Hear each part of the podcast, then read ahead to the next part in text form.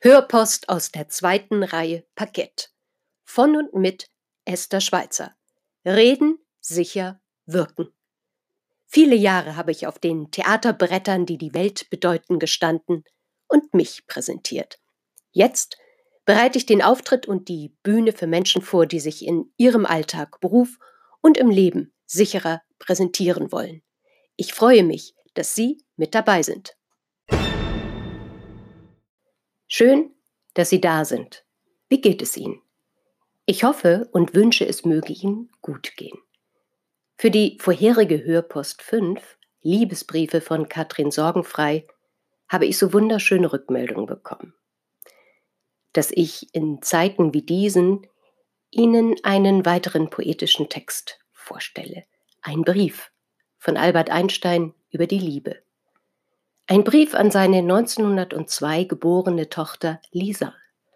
Albert Einstein hat viele Briefe, ja sogar sehr, sehr viele Liebesbriefe an seine erste Ehefrau Mileva Maric, eine begnadete Physikerin, geschrieben. Ob der vermeintliche Brief an die gemeinsame Tochter tatsächlich aus der Feder von Albert Einstein verfasst wurde, vermag bis zum heutigen Zeitpunkt kein Mensch mit hundertprozentiger Sicherheit zu sagen.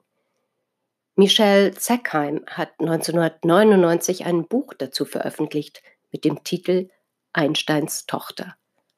Was sind meine Beweggründe für diesen Brief?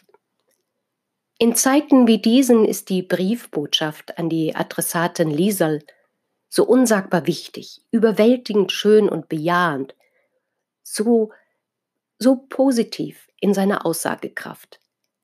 Hören Sie hinein und entscheiden Sie selbst. Liebe Tochter, als ich die Relativitätstheorie vorschlug, verstanden mich nur sehr wenige Menschen. Und was ich dir jetzt schreibe, wird ebenso auf Missverständnisse und Vorurteilen in der Welt stoßen. Ich bitte dich dennoch, dass du dies, die ganze Zeit, die notwendig ist, beschützt. Jahre, Jahrzehnte, bis die Gesellschaft fortgeschritten genug ist, um das, was ich dir hier erklären werde, zu akzeptieren.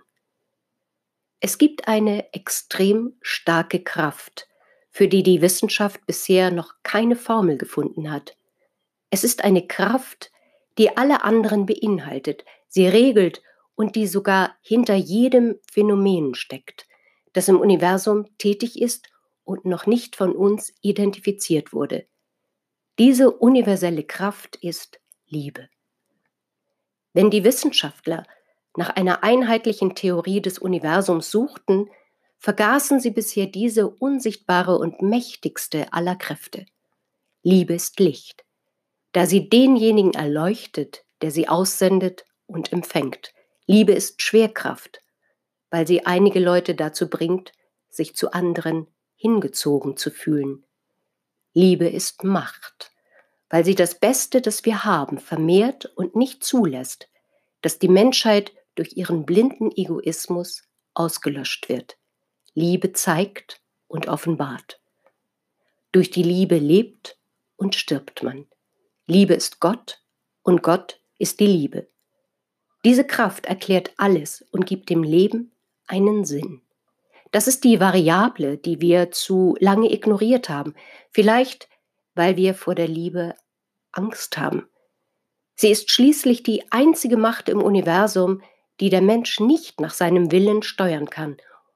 Um die Liebe sichtbar zu machen, habe ich eine meiner berühmtesten Gleichungen genutzt.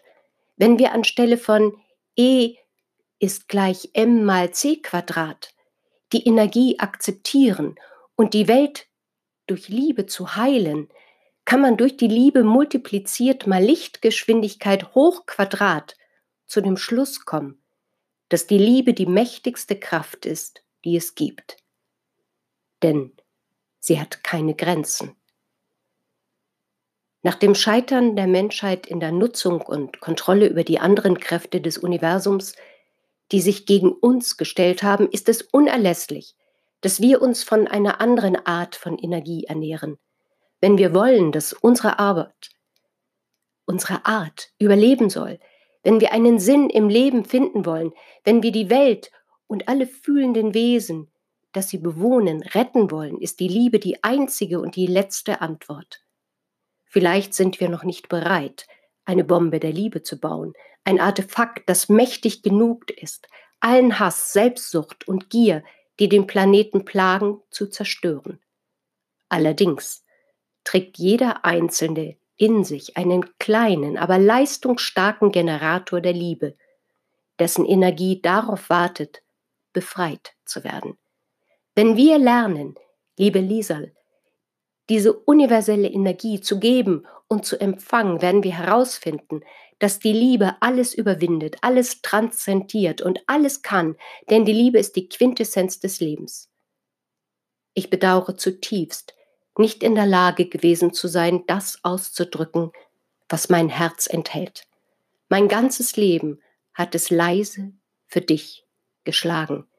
Vielleicht ist es nun zu spät, mich zu entschuldigen, aber da die Zeit relativ ist, muss ich dir wenigstens jetzt sagen, dass ich dich liebe und dass ich durch dich zur letzten Antwort gekommen bin. Dein Vater Albert Einstein. Hm, schön, oder? Herzlichst, Ihre Esther Schweizer.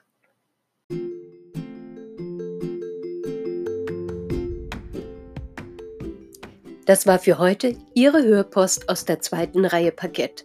Mit und von Esther Schweizer. Ja, ich freue mich auf Ihre Fragen, Hörpostvorschläge und wenn Sie mögen, lade ich Sie gerne für ein Interview oder Gespräch ein. Freuen Sie sich mit mir auf die nächste Hörpost. Hören und genießen. Ich freue mich auf Sie.